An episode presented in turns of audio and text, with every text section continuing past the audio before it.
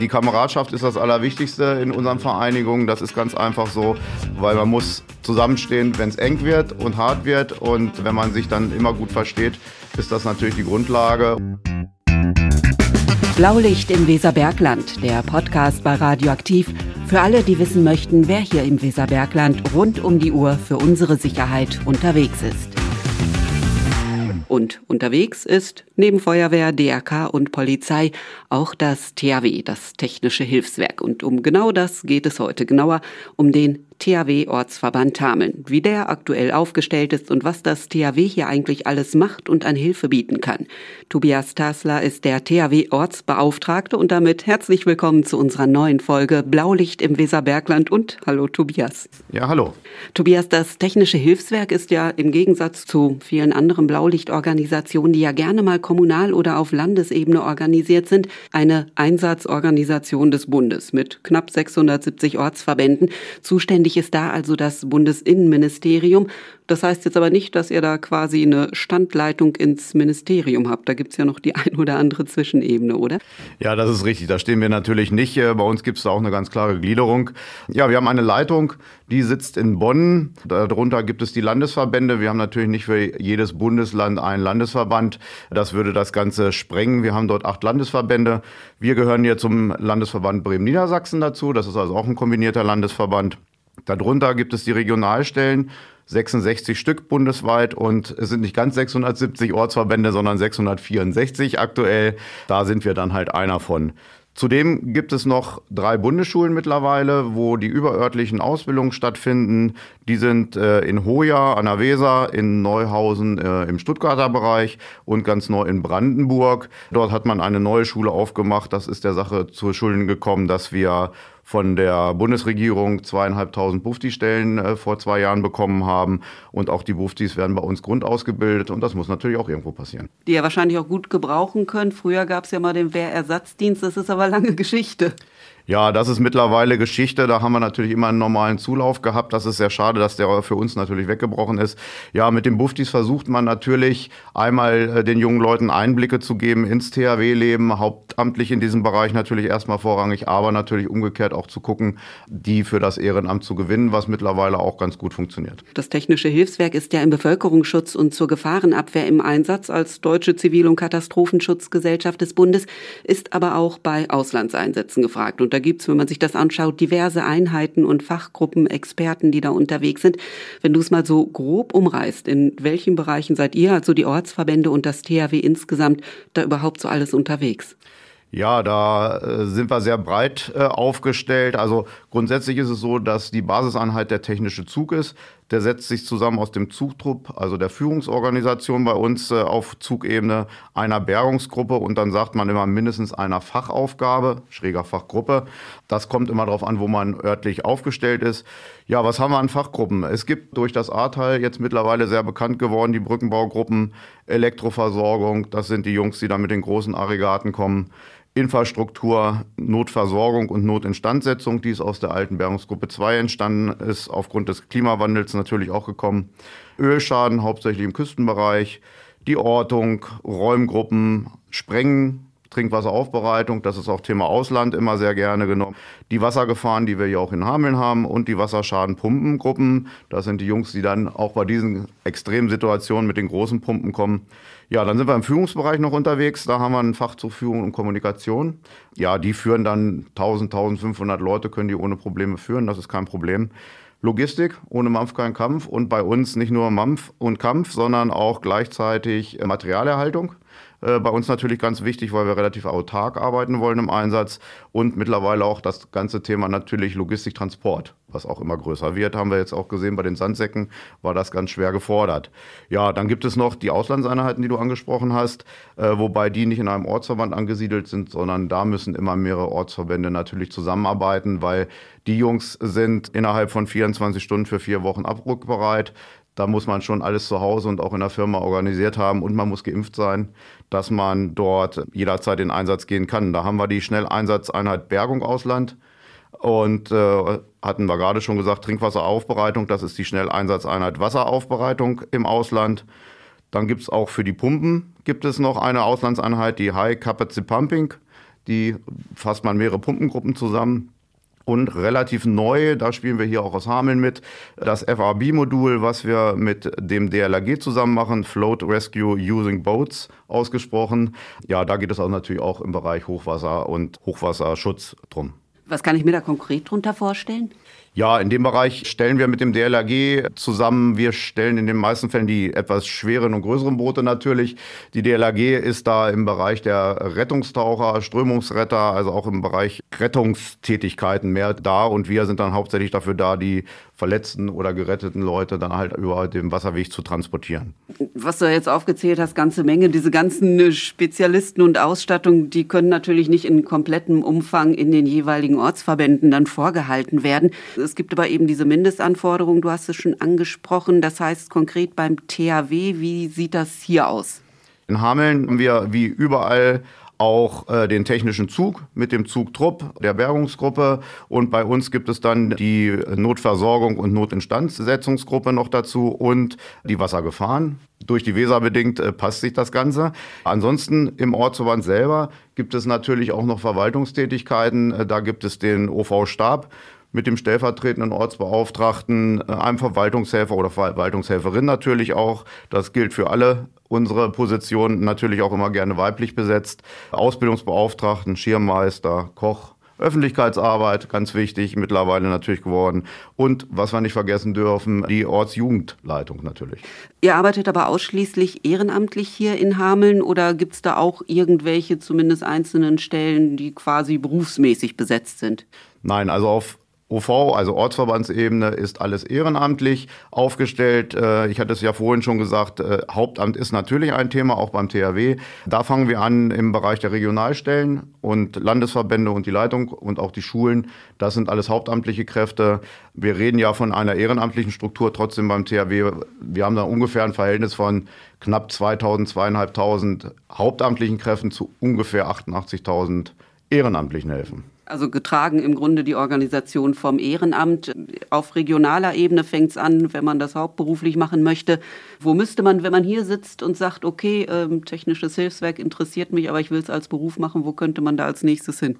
Da fährt man nach Hannover, da sitzt unsere Regionalstelle und auch der Landesverband, sitzen aber nicht an einem Ort. Die Regionalstelle ist dort auch äh, in der Nähe, ist gleich der nächste Ortsverband, auch Hannover-Langenhagen. Da müsste man dann vorstellig werden. Da ist man dann äh, in dem Bereich ja, hauptsächlich Verwaltungstätigkeiten angesiedelt. Das heißt, äh, die Regionalstelle kümmert sich um Vertragswerkstätten, um Buchungen, die gemacht werden müssen, über regionale Beschaffungen etc. Das heißt also, man kann das hauptberuflich machen, hier vor Ort wird aber ehrenamtlich äh, gearbeitet, wäre aber als Einstieg möglich. Mitgliederzahlen, wie sieht es da aktuell aus? Da sieht es eigentlich ganz gut aus hier in Hameln. Wir sind aktuell in dem Bereich mit 58 Helfern dabei. Das heißt, bei uns redet man immer von dem einsatzbefähigten Helfer beim THW. Das heißt, ein einsatzbefähigter Helfer beim THW muss eine Grundscheinprüfung gemacht haben, muss eine Eingangsuntersuchung haben, muss Tetanus, Diphtherie geimpft sein und Hepatitis A und B. Da werden auch die Kosten vom THW übernommen, weil das ist unsere Fürsorgepflicht, die wir da einfach nach vorne stellen. Ja, und von den 58 Aktiven hier haben wir auch fünf Kameradinnen dabei. In was für Bereichen sind die dann konkret unterwegs oder machen die eigentlich, jeder macht alles? Ja, jeder macht alles, äh, versucht man immer, kriegt man natürlich nicht hin. Da wir jetzt kein sehr großer Ortsverband hier sind, ist eine übergreifende Ausbildung äh, zwischen den Gruppen natürlich wichtig, weil gerade im Alarmfall über Tag ist natürlich nicht immer genau die eine Gruppe vollzählig da. Da muss man natürlich auf gut Deutsch gesagt nehmen, äh, wen man dann auch kriegen kann, sodass wir da die Ausbildung entsprechend machen. Ja, ansonsten sind sie in diese Gruppen, die ich gesagt habe, die Bergungsgruppe, Zuchttrupp etc. Äh, aufgeteilt und auch in dem Stab natürlich und machen dort dann ihren normalen normalen Dienst. Ausbildung ist sicherlich auch noch ein Thema, das man in der Podcast-Reihe dann mal aufgreifen kann äh, und ausführlich drüber sprechen kann. Äh, dass also die Aktiven, die im THW sind, ähm, gibt es da sonst noch irgendwelche Gruppierungen, Unterstützer, Passive, die äh, die Arbeit des THW hier vor Ort fördern? Direkt im THW gibt es eigentlich hauptsächlich den aktiven Helfer natürlich, so wie wir das schon gesagt haben. Aber bei uns gibt es auch noch sowas wie einen Förderverein, das heißt dann ist die THW Helfervereinigung. Da kann jeder Bürger äh, Mitglied werden für einen äh, entsprechenden Jahresbeitrag. Die Gelder werden eingesammelt, um quasi die Jugend und auch äh, unseren Ortsverband in den Stellen zu unterstützen, wo der Bund halt keine Gelder für gibt. Da fällt natürlich auch immer wieder mal was an, äh, sodass man da sich dann nochmal bessere Ausstattung oder sichere Ausstattung dann halt auch kaufen kann. Du hast es gerade gesagt, Stichwort Jugend, äh, die gibt es ja auch bei euch im Ortsverband. Wie steht es denn um euren Nachwuchs? Ja, das gibt's natürlich und das ist auch ein ganz wichtiger Punkt mittlerweile geworden. Du hattest es ja schon gesagt, der Wehrdienst ist weggefallen. Die Jugendarbeit dadurch ganz stark in den Fokus geraten, wie bei den Feuerwehren auch natürlich. Uns geht's im Moment wirklich gut in dem Bereich. Wir haben ungefähr 55 Kinder aktuell bei uns, davon 17 Mädchen. Also da ist die Mädchen- äh, oder der Frauenanteil doch äh, etwas höher äh, angesiedelt. Bei uns geht's los, äh, so wie bei der Kinderfeuerwehr. Das heißt dann bei uns THW Zukunft ab 6 kann man bei uns dort tätig werden. Und dann geht es ab 10 in die THW Jugend über, die dann so je nach Reife zwischen 16, 17 dann in den aktiven Dienst übernommen werden. Und die machen ähm, genauso wie wir einmal pro Woche die Kleinen äh, alle 14 Tage ihren Dienst bei uns, dürfen da schon sehr viel machen. Also wer da Interesse hat, gerne mal bei uns vorbeischauen. Womit fangen die denn so an? Die Kleinsten natürlich alle spielerisch, die lernen natürlich aber schon mal die Gerätschaften kennen, also lernen schon mal kennen, was ist auf unserem Gerätekraftwagen drauf, dürfen natürlich noch nicht alles machen, keine Frage. Die Jugend darf dann schon wesentlich mehr machen, also die lernen dann auch äh, den Umgang, wie macht man Licht, ein Aggregat aufzubauen, Beleuchtung zu stellen, das Aggregat natürlich dann auch mal zu starten, dass dann auch das Licht angeht, damit man sieht, ob das auch passiert, was man da machen will, mit Pumpen umzugehen. Motorsäge ist immer noch so ein bisschen vorsichtig zu genießen natürlich, aber Holz Holzbearbeitung gehört trotzdem mit dazu. Es gibt natürlich auch noch eine Bügelsäge. Und so lernt man Gesteinsbearbeitung, Metallbearbeitung. Also da gibt es ganz viele Dinge, die die Kinder und Jugendlichen bei uns schon erlernen können. Ja, dann können sie zu Hause auch gleich ordentlich helfen. Genau, wahrscheinlich. Genau. Voraussetzungen für die Mitarbeit beim THW, wie sehen die denn dann aus? Also so ein bisschen Interesse an irgendwelchen Gerätschaften, technisches Verständnis sollte man mitbringen oder geht es erstmal um den Spaß? Ja, also grundsätzlich, was ganz oben steht, ist natürlich die Teamfähigkeit, der Spaß halt für die Allgemeinwohl da zu sein. Also das sogenannte Helfersyndrom sollte man irgendwo so ein bisschen vielleicht schon mal haben oder sich da in die Richtung fühlen. Ansonsten muss man eigentlich nicht wirklich was mitbringen. Also man lernt eigentlich alles und dadurch, dass wir ein großes Spektrum abbilden, sowohl in der Verwaltung als im technischen Bereich, findet eigentlich jeder bei uns äh, sein Plätzchen. Also zwei linke Hände, sowas gibt es eigentlich nicht, da kann jeder. Ja, einsteigen. also bisher haben wir noch keinen gehabt, den wir bei uns nicht gebrauchen konnten. Wie hast du selber denn überhaupt beim THW angefangen? Ja, das ist noch über den Ersatzdienst gekommen, tatsächlich, über einen Schulkameraden, wo es dann darum ging, ja, Bundeswehr, Zivildienst, was macht man? Und äh, der hat mich dann einfach mal mitgeschleppt ne, zum Dienst. Ich habe mir das angeguckt und äh, fand das halt sehr interessant und habe mich dann dafür entschieden, halt äh, mich damals noch auf acht Jahre zu verpflichten. Wenn man mal die Zuständigkeiten nimmt, der Ortsverband Hameln, heißt jetzt Hameln, ist aber der ganze Landkreis oder wie werden da die Grenzen gezogen? Bis zu den nächsten Ortsverbänden rundherum gibt es ja durchaus einige. Ja, also wir sind so ein bisschen in der glücklichen Lage, dass wir unseren eigenen Landkreis haben. Das hast du schon ganz richtig gesagt. Also der Ortsverband Hameln ist primär erstmal für Hameln-Pyrmont natürlich zuständig. Drumrum äh, im Schaumburger Bereich gibt es drei Ortsverbände, die müssen sich ihren äh, Bereich natürlich schon so ein bisschen einteilen, so wie bei den Feuerwehren letztendlich auch die Zuständigkeiten, wobei es halt bei uns so ist, dass wir ja auch überörtlich bundesweit äh, eingesetzt werden können, sobald wir gefordert werden oder eine Fähigkeit bei uns vorhanden ist, die in dem Nachbarortsverband nicht da ist. Das heißt also, diese ganzen Spezialtruppen, die da unterwegs sind, da sind durchaus auch Mitglieder hier von euch mit vor Ort. Äh, wie viele sind da schon mal so in Auslandseinsätzen gewesen von euren Aktiven oder eigentlich quasi jeder? Nee, jeder natürlich nicht. Wie gesagt, man muss gewisse Qualifikationen für den Auslandshelfer erfüllen, muss natürlich auch diese Bereitschaften haben. Ich hatte ja schon gesagt, die Abrückzeiten sind da relativ kurz für dann doch eventuell auch längere Einsätze. Wir haben aktuell, ich muss kurz überlegen, ich glaube fünf Auslandshelfer bei uns aktiv, also in dem Float Rescue Boats und auch im HCP-Modul. Da stellen wir zum Beispiel auch den Teamleader. Da sind wir aktiv. Dann gibt es natürlich auch noch Auslandseinsätze, wo Spezialhelfer abgefragt werden. Wir haben auch natürlich EDV gestützt, das Ganze bei uns, wo die Leitung bis runter in den Ortsverband gucken kann, wenn bestimmte Qualifikationen gebraucht werden. Dann werden die Helfer entsprechend angesprochen und dann kann es auch eventuell für die Helfer dann mal in Auslandseinsätze gehen. Und das dann äh, für wie lange? Gibt es da irgendwelche Begrenzungen? Nein, Begrenzungen gibt es eigentlich nicht. Also es kommt natürlich auf den Einsatz an. Einige Sachen sind auch Projekte, die dann eventuell auch mal über ein Vierteljahr oder ein halbes Jahr gehen. Das sind natürlich dann die ganz großen Dinge. Ansonsten geht man immer von so zwei, drei, vier Wochen aus, je nachdem, wo es dann hingeht. Aber es gibt natürlich auch vor Ort genug zu tun. Ähm, wie viele Einsätze kommen da so im Jahr zusammen? Gibt es da so Durchschnittswerte oder eine Tendenz, ob es steigt? Ja, das ist immer schwierig. Also äh, im Moment ist es wieder ein bisschen ruhiger gewesen. Wir lassen jetzt mal den Jahreswechsel äh, weg. Da war es natürlich etwas anders. Da haben wir alles aufgeholt, was das Jahr nicht so ist. Also ich sage mal, im Schnitt sind es so um die 20 Einsätze, die wir meistens mit der Feuerwehr zusammen dann fahren. Im gesamten Jahr klingt jetzt ja erstmal nicht so viel, aber sind die dann immer sehr aufwendig, diese Einsätze?